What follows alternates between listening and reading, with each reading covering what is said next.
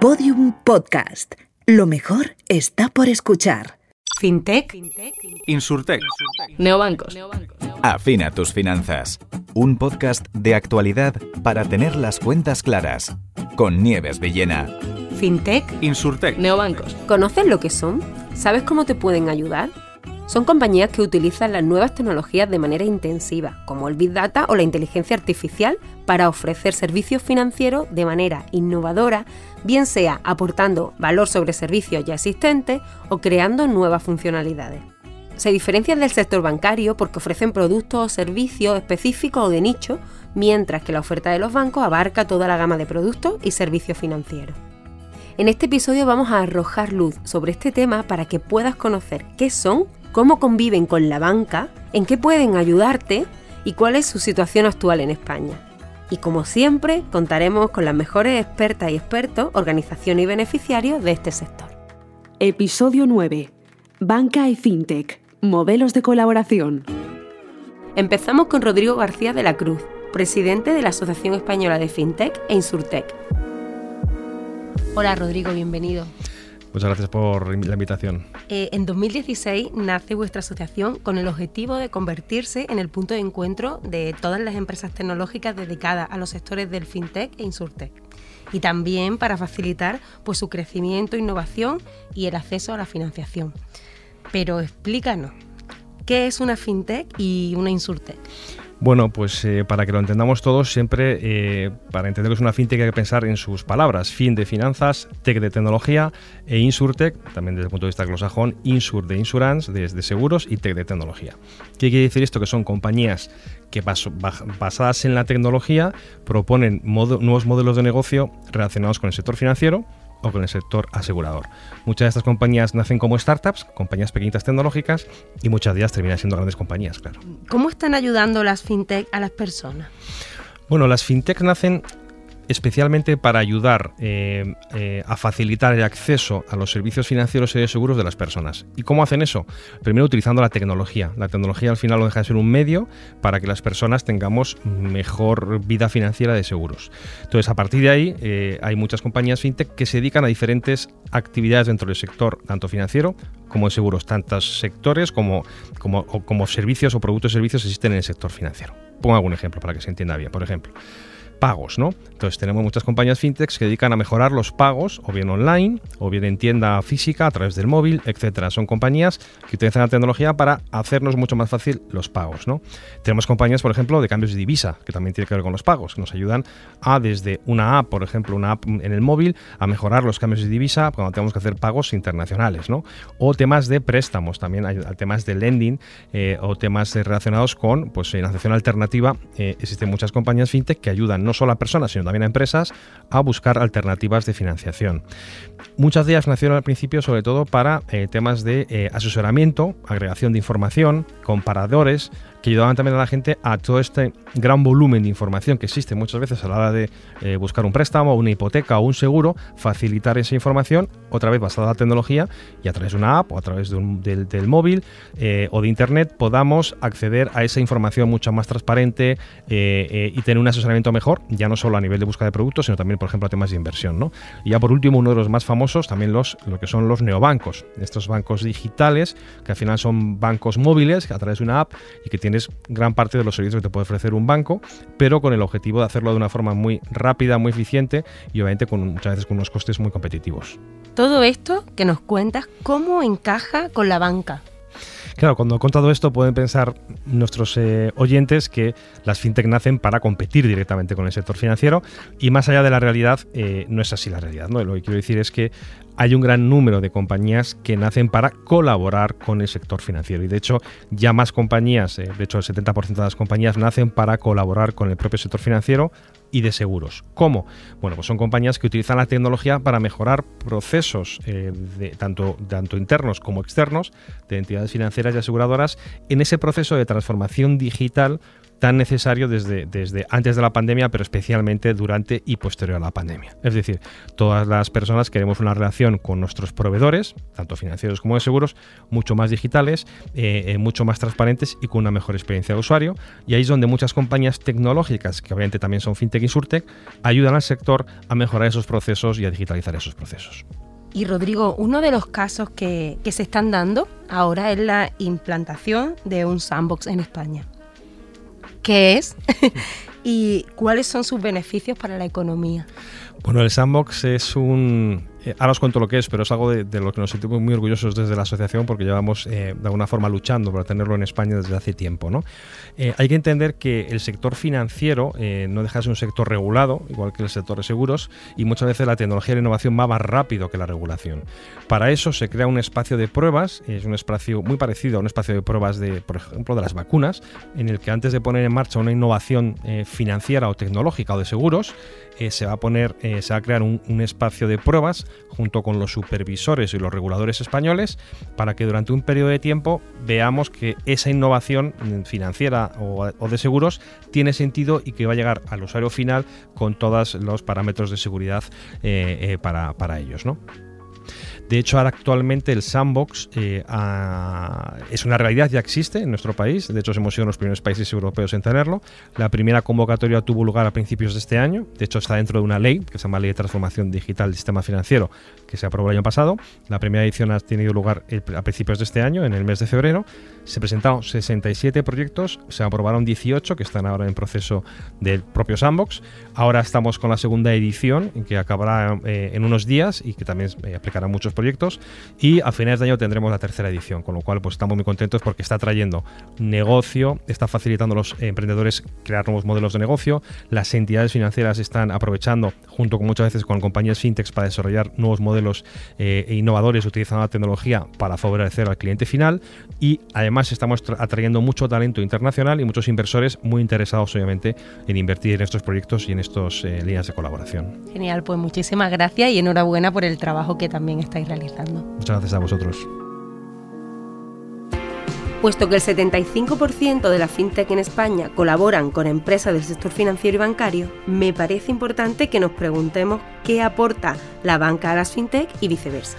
Nos lo cuenta Pedro Muñoz, responsable de innovación abierta de BBVA.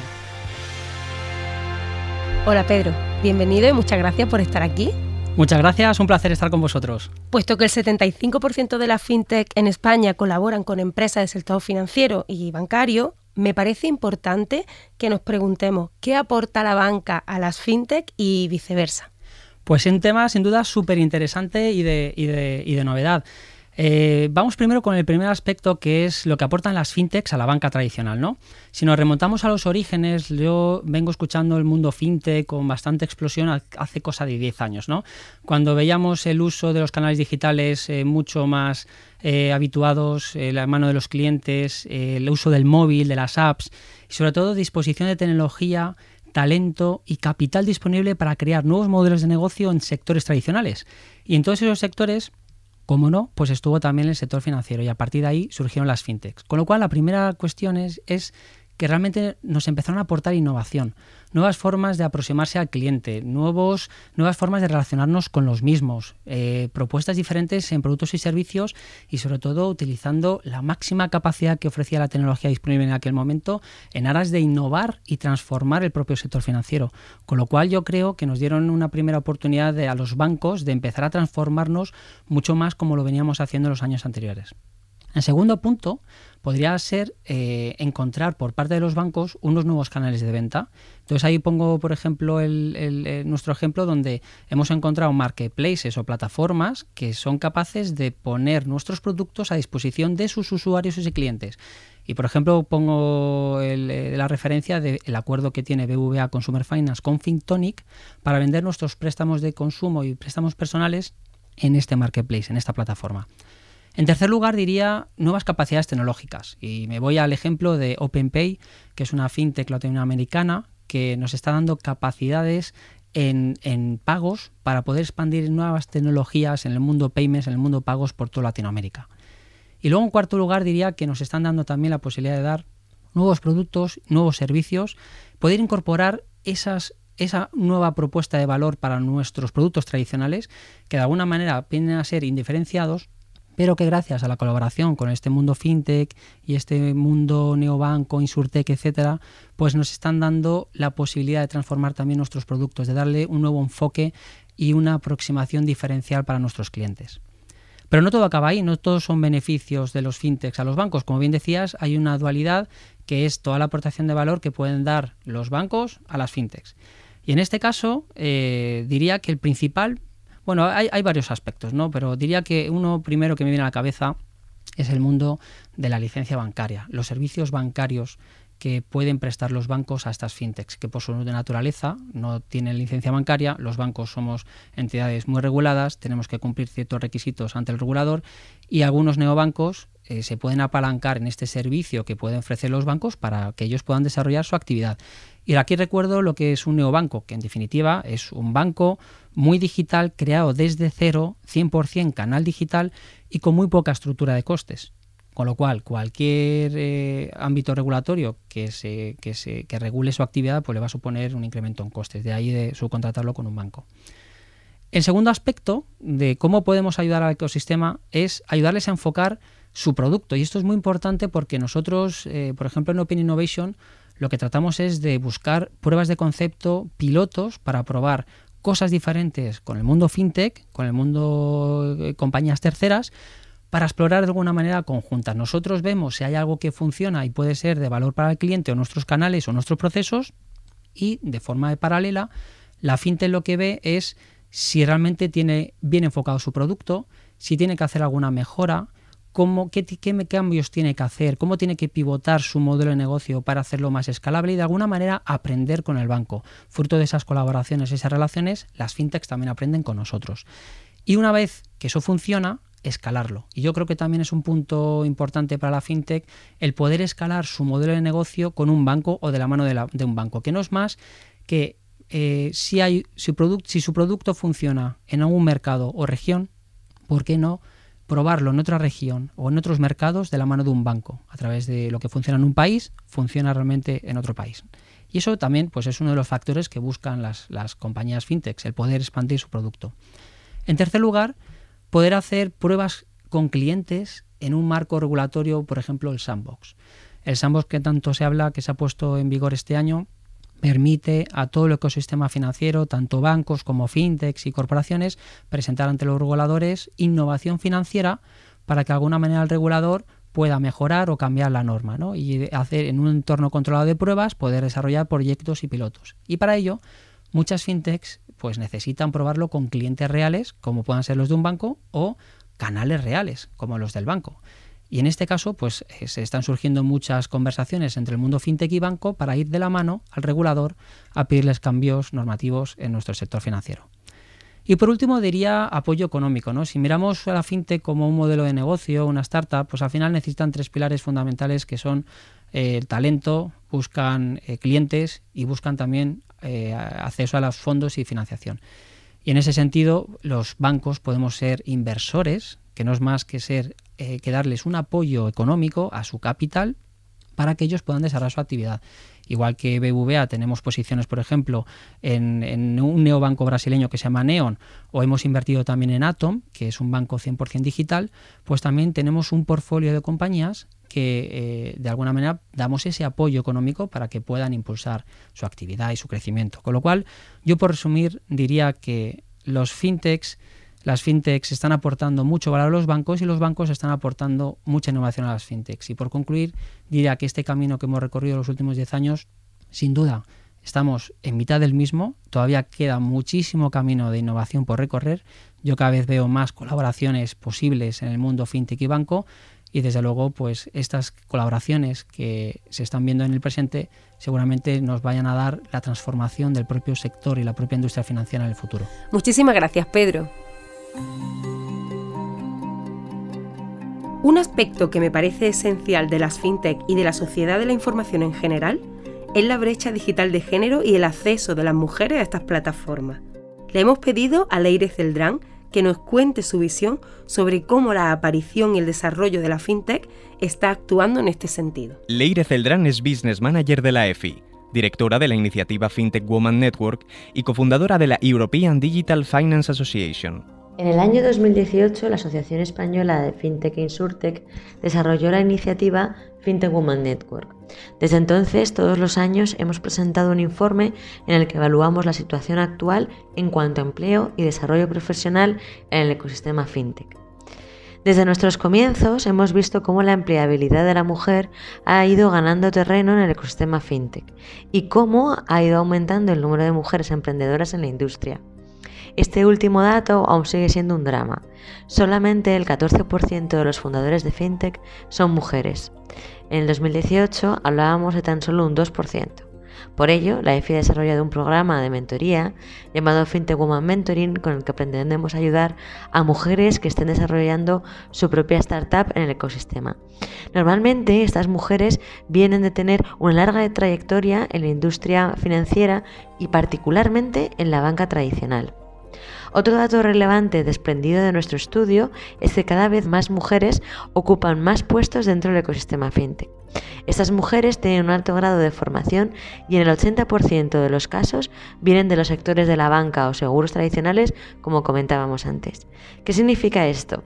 Significa que aunque el sector fintech no es muy conocido cuando los estudiantes acaban la universidad, pues buscan un empleo en las grandes corporaciones, sí que se va conociendo conforme se va teniendo experiencia y se conocen otros agentes de la industria financiera. Se descubren oportunidades laborales que desencorsetan ciertas ideas preconcebidas de la industria financiera. Desde que las fintechs aparecieron, las relaciones con la banca tradicional han evolucionado mucho. Al principio se pensaba que las fintechs eran una amenaza, pero ahora la relación entre las fintechs y la banca es absolutamente necesaria y vital para no dejar a España atrás como país por apuesta por la innovación financiera. España es uno de los países que más empresas fintechs tiene desarrolladas y que funcionan. España ahora mismo es también líder en innovación gracias al sandbox financiero. En términos de empleabilidad, esto ha supuesto que haya alternativas y nuevas posibilidades para trabajar en la industria financiera. De hecho, una de las características que resulta atractiva al talento de la industria es la flexibilidad y la posibilidad de conciliación. Por lo tanto, la relación de colaboración y cooperación que ha nacido entre las fintechs y la banca ha dado como resultado el desarrollo de nuevas políticas empresariales que avancen hacia una sociedad más justa, más amable y más conciliadora con la vida de las personas. Leire, muchas gracias por compartir tus conocimientos con nosotros. Y ahora escuchamos historias reales de fintech que están acompañando a las personas a la hora de ordenar sus números, comparar y estudiar las opciones del mercado y ayudarles a invertir. Juan Pablo Caturini es CEO y cofundador de Helloteca, la plataforma online de tramitación y gestión de hipotecas de referencia. María del Carmen Rodríguez es licenciada en Derecho por la Universidad Autónoma de Madrid, fundadora, CEO y Business Developer de FinTech Venture Consulting. ¿Qué aportan vuestras fintech a las personas? Bueno, Geloteca aporta comodidad, agilidad, ahorro de tiempo, información y transparencia ante uno de los momentos más importantes de una persona, que es la compra de su vivienda y la financiación a largo plazo.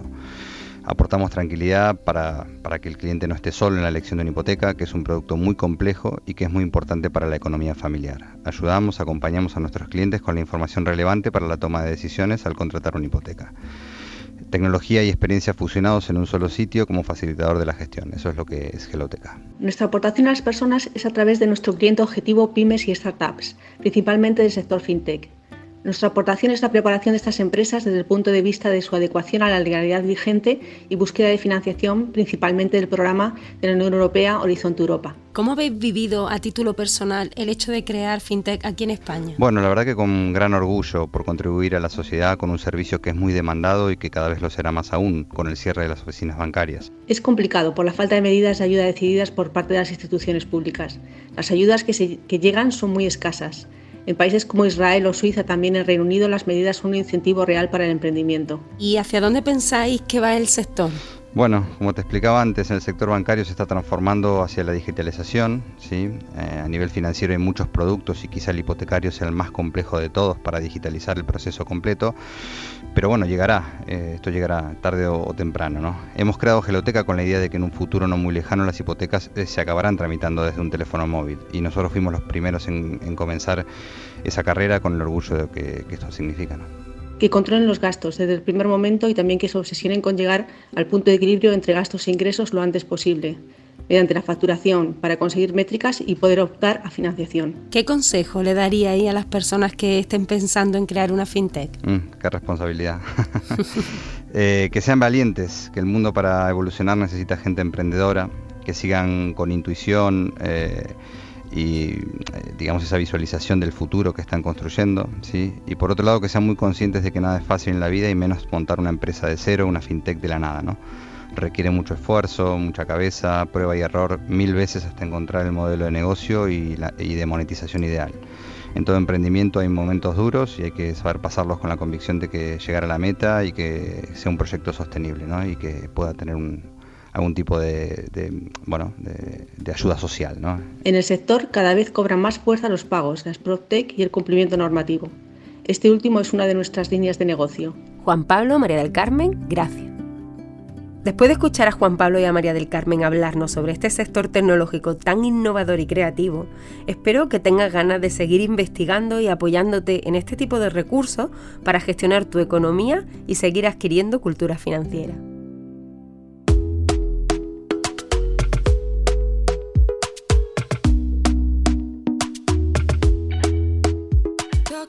Escuchar el entusiasmo y la experiencia de Rodrigo al explicarnos las soluciones que las fintech aportan a las personas en el camino de facilitarnos, mejorar, avanzar y enriquecer nuestra vida y cultura financiera, me conecta con la grandeza de la innovación y de la creatividad. Pedro Muñoz nos ha contado la importancia de la colaboración entre los sectores fintech y el sistema financiero y nos ha aportado ejemplos concretos de colaboración entre ambos. Conocer el papel de la mujer en esta faceta nos ayuda a construir y crear una sociedad con más oportunidades para todos. Y espero que después de escuchar estos dos testimonios emprendedores, también tengas ganas de seguir aprendiendo, investigando y apoyándote en este tipo de recursos para gestionar tu economía y de esta forma pues seguir adquiriendo una mayor cultura financiera. En el siguiente episodio nos sumergimos en el mundo de las criptomonedas. ¡Adiós! El glosario de Afina tus finanzas. Uno de los conceptos que debemos tener en cuenta para gestionar nuestras finanzas personales o profesionales es el presupuesto. Un presupuesto es un plan financiero donde se registran todos los ingresos, gastos, inversiones, ahorros y deudas. Es decir, todos los movimientos de tu dinero en el día a día para poner realidad a tu vida económica y poder hacer los ajustes necesarios en tu economía en función de tus objetivos. Afina tus finanzas es un podcast de Orfin el Observatorio de la Realidad Financiera de la Cátedra de la Universidad de Alcalá y Thinking Heads, producido por Podium Studios. Dirección y guion, Nieves Villena. Realización sonora, Pablo Arevalo. Edición, Pablo Isasa.